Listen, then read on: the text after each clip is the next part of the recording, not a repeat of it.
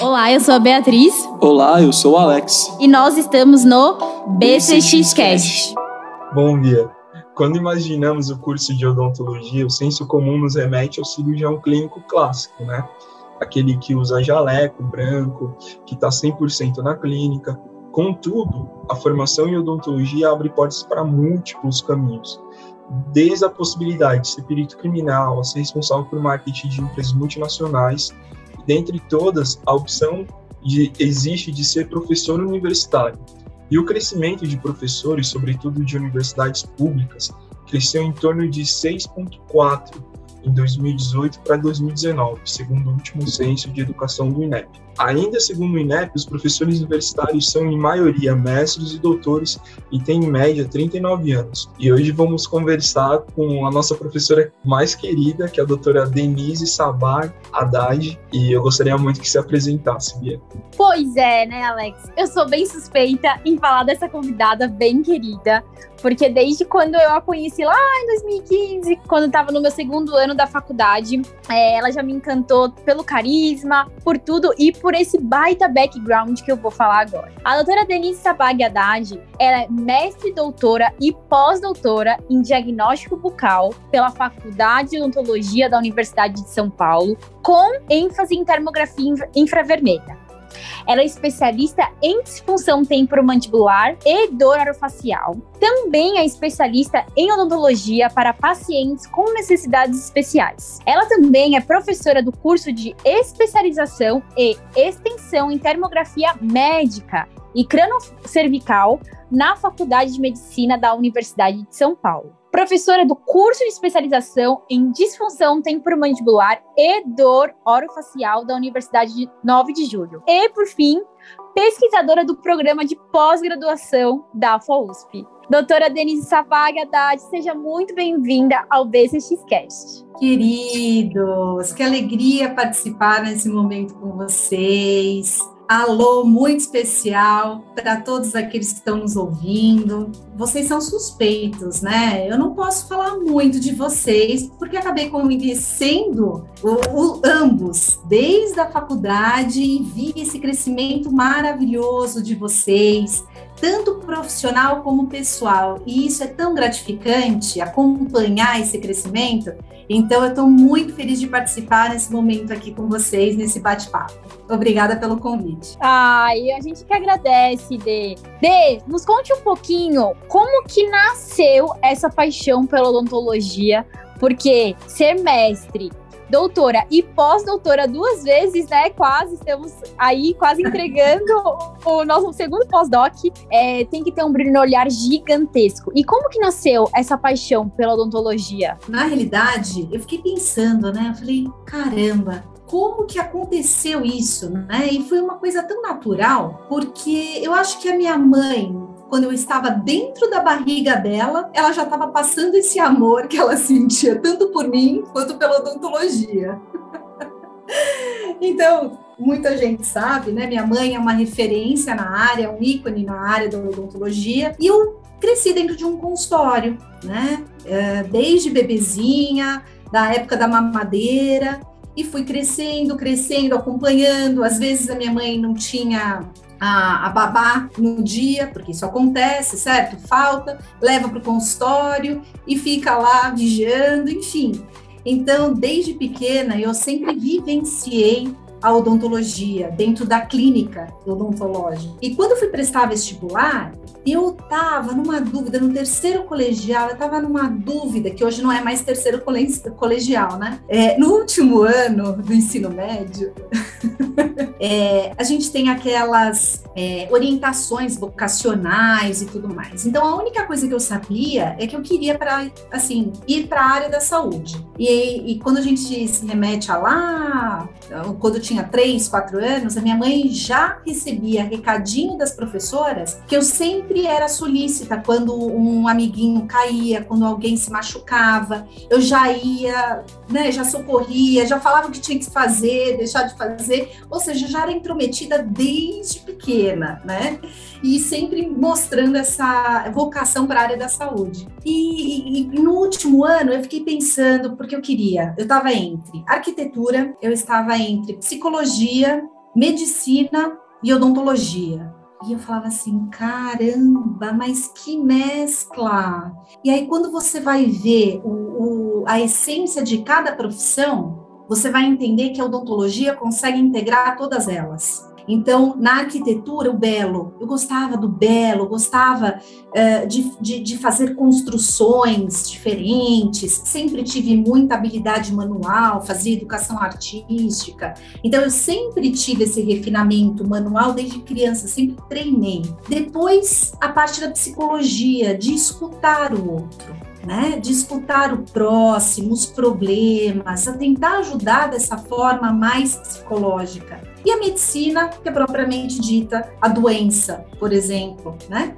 E a odontologia ela consegue integrar todas essas áreas. Foi aí que deu aquele start, falei, bom, eu vou tentar odontologia. Vamos ver o que, que, vai dar. E aí, no primeiro ano, no primeiro dia de aula, foi a, a, uma aula que eu tive com o professor Zanustak aula de biologia, um grande geneticista. Naquele dia, eu me apaixonei pela odontologia. E era um médico, né? Dando aula. E foi ali que eu, eu falei assim: eu acho que eu tô no caminho certo. É, fui seguindo os instintos, mas desde pequena não era uma coisa que eu falei assim: ah, eu quero ser isso, eu quero ser aquilo. Não, foi nos 47 do segundo tempo mesmo que eu tinha que me decidir. E eu fui para a área da saúde e escolhi odontologia.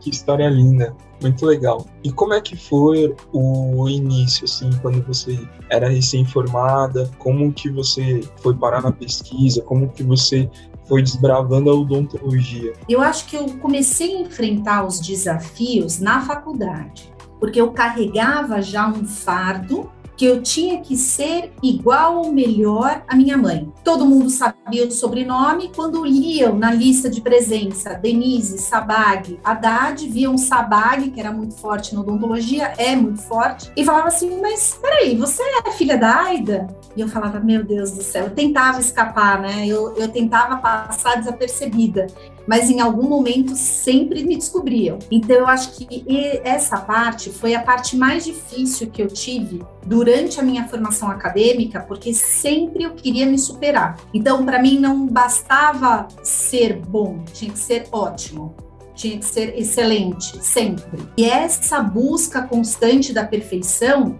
alguns podem considerar como um, algo bom, mas outros podem pensar de uma forma não muito boa. E para mim, o excesso desse perfeccionismo acabou me prejudicando um pouco. Então, se você me pergunta quais foram os desafios, eu acho que esse foi meu primeiro desafio durante a graduação. Depois que eu me formei, falei assim: ah, Denise, é fácil, né? Uma clínica, seis profissionais, né?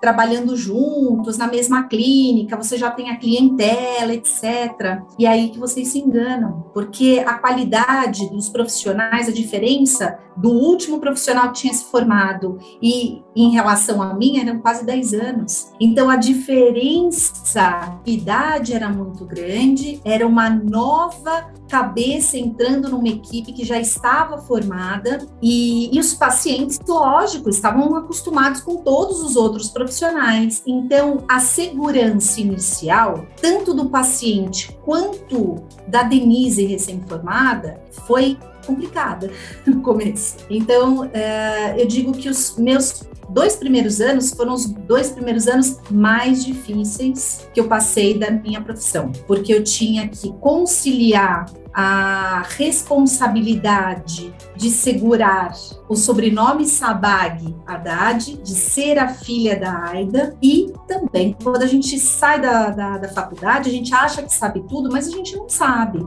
E quando a gente vai para a clínica diária e começa a enfrentar realmente as dificuldades, a gente às vezes fica sem reação, às vezes não consegue agir como deveria agir. E se me perguntarem, Denise, mas isso é vergonhoso? Hipótese alguma, porque o básico você sabe. Então faça o básico, faça o que você acha que deve ser feito. E aí depois vai consultar, consultar livros, consultar professores, consultar as pessoas experientes, enfim, essa troca entre profissionais, essas discussões clínicas, elas são tão ricas, mas tão ricas durante esse início. Eu digo que não é só o início, não. Até hoje eu discuto casos com a minha mãe, casos com a minha tia, né? É, de pacientes que a gente está fazendo algum planejamento, casos com a implantodontista. Eu adoro discutir, porque quando a gente tem duas, pelo menos duas cabeças pensantes, com certeza a gente a chance de errar é muito menor. Então, se for uma dica, é essa que eu dou. Não tenha vergonha. Se a pessoa está recém-formada e tem ainda aquela insegurança inicial, não tenham vergonha. Façam o que vocês aprenderam na faculdade. E depois vocês vão pesquisar o que precisa ser feito. Ou planejar também. Esse é outro segredo o planejamento, fazer uma anamnese muito boa, e esse planejamento ajuda bastante a gente ficar mais seguro e diminuir essa insegurança inicial. Agora, vocês me perguntaram, né, como que eu entrei na área acadêmica?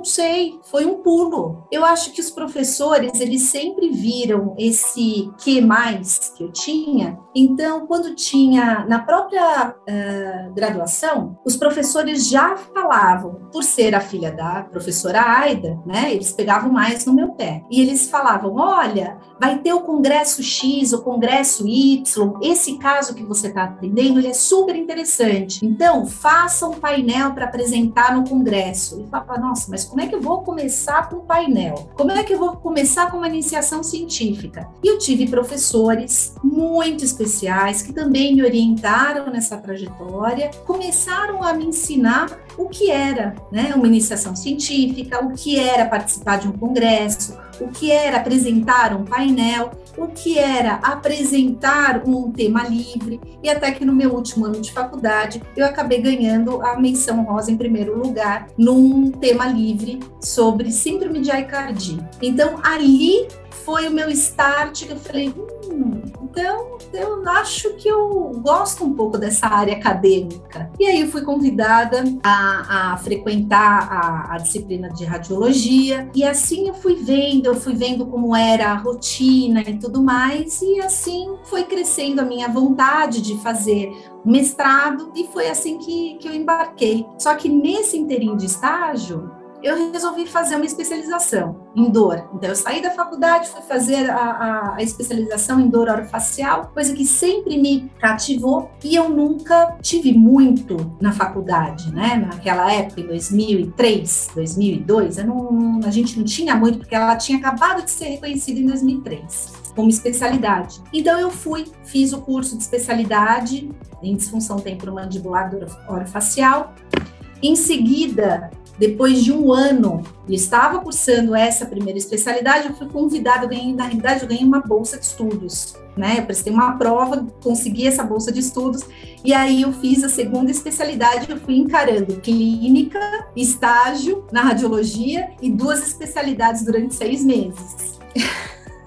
eu sabia que eu tinha muita energia que eu precisava gastar de alguma maneira. Eu acho que essa foi uma boa energia que eu consegui afunilar nesses dois primeiros anos que de clínica para mim foram muito difíceis e acabei é, engatando mais nos estudos, né? E depois disso terminei as duas especialidades e aí logo em seguida entrei no mestrado. Prestei a prova, entrei no mestrado e aí começou toda essa essa paixão que eu nem sabia que eu tinha, que eu fui descobrindo ao longo do tempo. Olha, Dê, eu acho que o início da sua história com essa vida acadêmica, eu acho que eu já vi em algum lugar.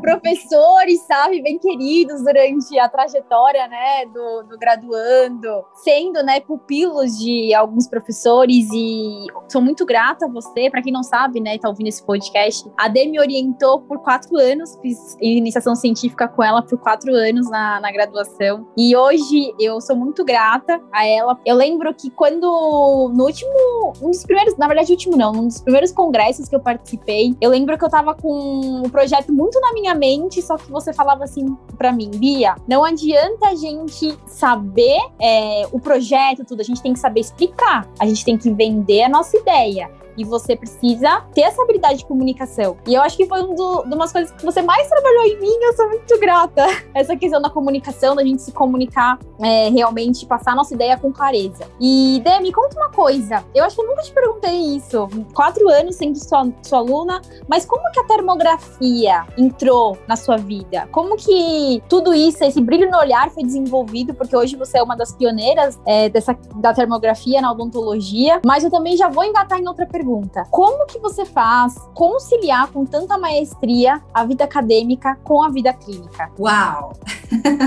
como eu comecei então? Vocês lembram que eu estava falando sobre o mestrado? Fui aceita no mestrado e tudo mais. Eu comecei com um projeto e na época a minha querida professora Emiko, que ela foi a minha orientadora no mestrado, doutorado e a minha supervisora no pós-doc, a pessoa que sempre esteve do meu lado, sempre me instigando a ser melhor, sempre é, incentivando o crescimento, tanto pessoal quanto profissional, e isso eu sou muito grata a ela. Teve uma reunião que nós sentamos e, e ela disse: Bom, você vai querer, querer seguir essa, esse projeto de pesquisa que você escreveu e que você está pensando tal? Eu falei, ah, professora, na realidade não. A senhora sabe que eu tenho a, a especialidade de dor orofacial e o que eu vejo na clínica é uma dificuldade no diagnóstico desses pacientes, porque hoje o padrão ouro acaba sendo o exame clínico, né? Na época tinha o RDC, hoje o DC, são questionários que a gente utiliza para auxiliar o nosso uh, olhar diagnóstico.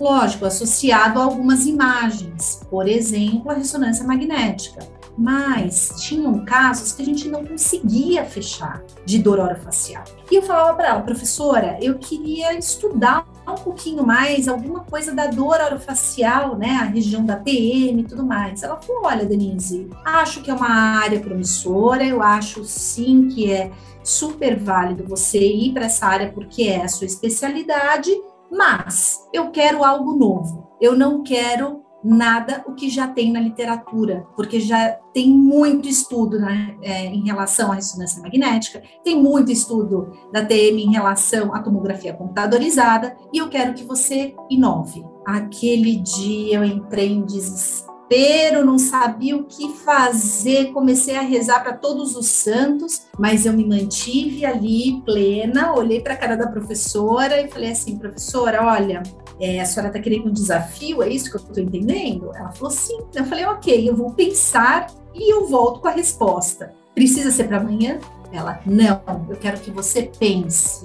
Pode ser uma semana, duas semanas, três semanas, mas não vai demorar muito, hein? Eu, sim, senhora, pode deixar. E o que, que aconteceu? No, na semana seguinte, eu participei de um congresso e que era de dor orofacial. E nesse congresso foi chamado simplesmente um médico para falar um pouquinho sobre dor. Só que dor, ele falou uma outra visão, uma visão colorida, não uma visão branco e preto e foi aí que eu acabei conhecendo a termografia. Então, simplesmente estava assistindo uma aula do professor Marcos Brioski, que hoje, depois de muito tempo, todo mundo sabe, ele acabou sendo sempre o meu orientador, meu mestre, né, em toda essa jornada da termografia e ele que me inspira sempre a ser uma pessoa melhor dentro da termografia. Então foi assim que apareceu, né, de repente, num congresso, a ideia da termografia. E aí eu sentei com a, com a professora Emiko, mostrei o projeto para ela, fiz um projeto, mostrei, e ela acabou aceitando e a gente partiu para essa ideia e o mergulho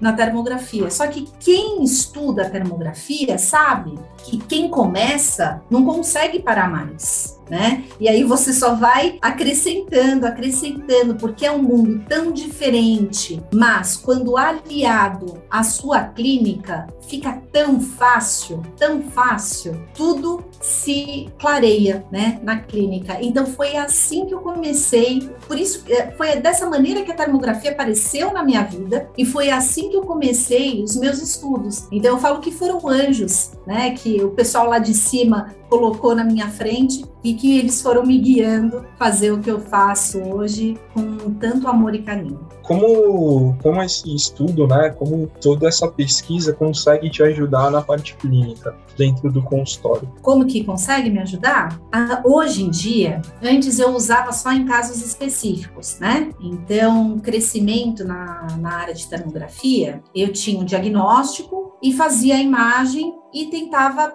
conciliar, tentava integrar a, a, a, imagem com o diagnóstico clínico. Hoje, eu já faço diferente. O paciente chega, eu já faço um escaneamento nesse paciente, porque eu já consigo ver, através da simetria térmica, se existe alguma alteração, alguma coisa que eu preciso ter em mente para poder guiar esse meu diagnóstico, mas tanto da área odontológica quanto eu acabo passando um pouquinho da área médica. Então eu acabo enxergando algumas coisas que podem influenciar, algumas alterações sistêmicas que podem influenciar por exemplo, o tratamento da dor, por exemplo, um hipotiroidismo, né, uma alteração de tireoide que acaba aparecendo na termografia, principalmente quando tem nódulo, né, as alterações por nódulos e tudo mais. E eu acabo encaminhando, lógico, para avaliação clínica do, do, do médico responsável e tudo mais, mas que isso pode influenciar no meu tratamento. Então, são algumas situações, por exemplo, uma radiculopatia também, que pode ter uma referência para face, mesma coisa, encaminhar para o neurologista ou para o ortopedista, né, dependendo de quem esteja acompanhando. Então, esse, essa avaliação inicial e essa esse trabalho multidisciplinar, eu acho que acaba sendo o grande segredo de um bom tratamento, um bom atendimento é, na clínica de, de odontologia, né? E aí, no caso, seria na clínica de dor. Mas imagine só, o paciente chega, ele não tem dor, você faz um escaneamento e você consegue detectar um monte de coisa. Por exemplo, uma alteração, uma disfunção do sono, né? O paciente não está dormindo bem, a gente consegue ver na termografia também, ou alguma alteração, e aí eu já vou fazer um spoiler agora, daqui 60 dias eu já termino o pós-doc e muita coisa nova vai estar por vir. Faço uma termografia, o indivíduo está com uma inflamação, um abscesso crônico, está sem dor, e antes de ver na radiografia, antes de observar isso na radiografia, eu vejo na termografia e olho e falo, hum, olha só o que nós temos aqui, um presentinho. Então, muitas coisas a gente consegue fazer essa avaliação, né, de muitas, muitas situações clínicas, consegue fazer essa avaliação uh, prévia. E o melhor de tudo, que não usa radiação ionizante, não tem contato com o paciente, é como se fosse uma fotografia do momento. Isso que é o mais interessante de tudo. E quando a gente busca, quando eu estava buscando alguma área da imagem, né, algum método de imagem que pudesse ajudar a clínica, era assim, era algo prático, rápido, que não envolvesse radiação ionizante, que fosse 100% seguro e que a gente consegue utilizar em tempo real. Então, não só no diagnóstico a gente consegue utilizar, mas também durante o tratamento e monitoramento também de tratamento. E isso também é possível. Então, tem uma gama enorme, todas as áreas da odontologia, elas podem se beneficiar, né? Pacientes que não falam, pacientes com alguma alteração cognitiva comportamental, a gente consegue fazer, ah, por meio da termografia, entender, né, se o paciente ele está com dor, porque às vezes ele não consegue nem apontar, mas ele está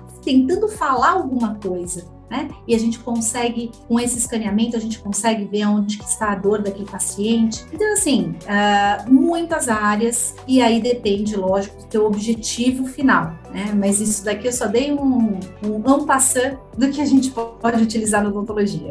Pois é, Alex. E aí, você também está convencido que a termografia é essencial na primeira consulta? É incrível quanto esse avanço tecnológico e pessoas como a doutora Denise conseguem contribuir aí para a gente ter conhecimentos tão amplos e, e, multidisciplinar realmente, assim, é muito importante isso e é, é uma percepção cada vez maior que é, as pessoas que evoluem a, a, odontologia, elas são as que mais são apaixonadas por ela, como a doutora Denise. É, ela é tão apaixonada que consegue trans, transmitir esse brilho no olhar, né, e te influenciar nessa paixão. Olha, e se bobear, tem mais coisa vindo por aí, viu? Porque na termografia, antes, a gente usava alguns softwares e tudo mais, e todo o trabalho era manual. E a Bia sabe muito bem como é um trabalho manual, é realmente um trabalho, é cansativo e tudo mais. E Bia, se eu te contar um segredo, você não vai acreditar. Estamos na era da inteligência artificial, então olha só o nosso futuro, fazer um escaneamento desse paciente, entrar nesse esses exames entram nessa rede neural e conseguem fazer depois uma análise prévia do que está acontecendo com aquele paciente. Esse é o nosso sonho. É esse esse o meu objetivo para o futuro. Muito trabalho pela frente mas a gente já começou a trabalhar com essa rede neural muito legal. Essa é a inovação que nós temos aí na área de termografia, que acabou a, a, a parte do, do, trabalho manual, né? E a gente começa a entrar numa outra era. Lógico, né? A gente também tem que entender que para entrar nessa rede neural, a gente precisa ensinar o computador. E como a gente vai ensinar o computador? Ainda fazendo as análises antigas. E aí depois vai vir estudo automático. Então, é esse o caminho que agora a gente está seguindo na área da termografia e todas as áreas. Não vai ser só odontologia, vai ser a fono, vai ser a medicina, a veterinária, a fisioterapia, enfim, todas as áreas elas vão se beneficiar sim com essa nova era tecnológica. Nossa, meu Deus! Que notícia maravilhosa, hein? Eu lembro dias e dias que nós passávamos lá na clínica da PAUSP, você me ensinando a analisar, porque fazer o exame é até que fácil, mas interpretar o exame, né? Todos os pontos, fazer esse diagnóstico que é realmente mais precioso. E agora teremos inteligência artificial. Olha só que baita notícia. Muito, muito feliz, doutora. Eu não poderia terminar esse podcast sem te perguntar. Depois, infelizmente, né, os nossos ouvintes não conseguem ver esse brilho no olhar, esse sorriso, essa energia contagiante que você tem. E nós gostaríamos de saber o que, que te faz levantar todos os dias da cama e é a sua motivação diária na, na odontologia. Vocês estão vendo, né? Vocês vendo não, vocês estão sentindo, né, através da minha voz, o amor que eu sinto pela odontologia. Então eu acho que eu fiz uma escolha que eu achava que eu, eu tinha medo de, de, fazer a escolha, né? Justamente por tudo que eu poderia enfrentar de comparações e tudo mais. E hoje eu sou a filha da professora Aida. Na realidade, eu antes eu era a filha da professora Aida, mas hoje eu sou a minha mãe é a mãe da Denise, né? É ao contrário. Então, isso é muito legal. É, o respeito que nós temos uma pela outra, isso é uma coisa tão gostosa. Então, é esse amor. É um amor que passa de geração para geração e que me faz sempre é, ser uma pessoa melhor, enfrentar todas essas dificuldades que todos nós temos no dia a dia. E você tinha me perguntado lá atrás sobre como conciliar a vida acadêmica da vida clínica. E eu digo, acrescento, não é só vida acadêmica, clínica, vida pessoal também. Nós temos que ter muita disciplina, porque senão a gente se perde, a gente traz trabalho para casa e acaba influenciando uh, no nosso dia a dia, nos relacionamentos, enfim. É, eu acho que disciplina, planejamento, eu acho que são palavras fundamentais para a gente conseguir conciliar todas essas multitarefas que aproveitar e ter qualidade de vida, que eu acho que é isso que todo mundo busca: a felicidade, qualidade de vida, alegria de viver. Então, se eu puder dar um pouquinho dessa experiência e falar um pouco, eu acho que é isso. O resumo o amor. É isso. Ai, Alex, assim não dá, né? A gente fica mais apaixonado ainda pela doutora Denise. Já somos mega fãs. Ah, Dê, olha, é, você era uma convidada que desde o começo eu gostaria muito que tivesse aqui no podcast. E hoje esse meu sonho, esse meu desejo está se realizando, porque lá atrás, na odontologia, eu lembro que durante a graduação, por muitas vezes eu me decepcionava, enfim, e o que me trazia alegria era saber que eu tinha a iniciação e tinha você por trás da iniciação me conduzindo com muita maestria. E quantos conselhos, né? Às vezes a gente deixava de realmente estudar para você me colocar primeiro, colocar os pés no chão, construindo o meu futuro. Por isso que eu quero muito te agradecer por ter topado o nosso convite. E para mim está sendo um baita privilégio tê-la aqui no nosso podcast. Ah, para mim é uma alegria participar. E é lógico, né? Como uma professora super babona, eu tinha que comentar também um assunto, né? Porque nós trabalhamos quatro anos e desses quatro anos teve um trabalho maravilhoso que você, como uma representante da graduação, conseguiu conquistar o, a melhor pontuação melhor posicionamento como aluna. Então, que participou dos congressos da, da faculdade e que você ficou entre as cinco melhores, recebeu menção honrosa da etapa internacional. Então, isso para mim foi um orgulho tão grande. E você fala, ah, Denise, e os prêmios que você já recebeu? E o que você representa na odontologia, as palestras internacionais na Academia Americana, na Dento Maxillofacial Radiology, enfim, sempre representando a odontologia. E eu falo assim, esses prêmios, essas conquistas e tudo mais, eu acho que elas não chegam aos pés do, da alegria que a gente tem como professor ver esse crescimento que você teve, Bia, como aluna. Então, assim, como uma super fã e uma professora super babona, eu tô super feliz de estar aqui com você hoje, conversando junto com a Alex, porque realmente fiz parte da sua vida num momento importante, fiz o meu papel, deixei os conselhos necessários naqueles momentos difíceis, fiz o meu papel como professora e deixei você voar. E olha onde você chegou. Então, eu não tenho palavras para falar como eu sou orgulhosa de tê-la como aluna e grande amiga. Estou muito feliz, muito obrigada aqui pelo convite. Realmente eu estou bem emocionada de participar nesse momento com vocês. Alex, um super beijo para você. Você é uma pessoa muito querida, muito especial. Não tive tanto contato quanto a Bia, mas você é uma pessoa de ouro e eu torço a cada dia para a parceria de vocês ficarem sempre muito sólida e essa alegria e esse profissionalismo que continue melhor e melhor. Então, que vocês sejam sempre muito amigos, porque o resto é consequência. Um beijo para vocês e obrigada pelo convite.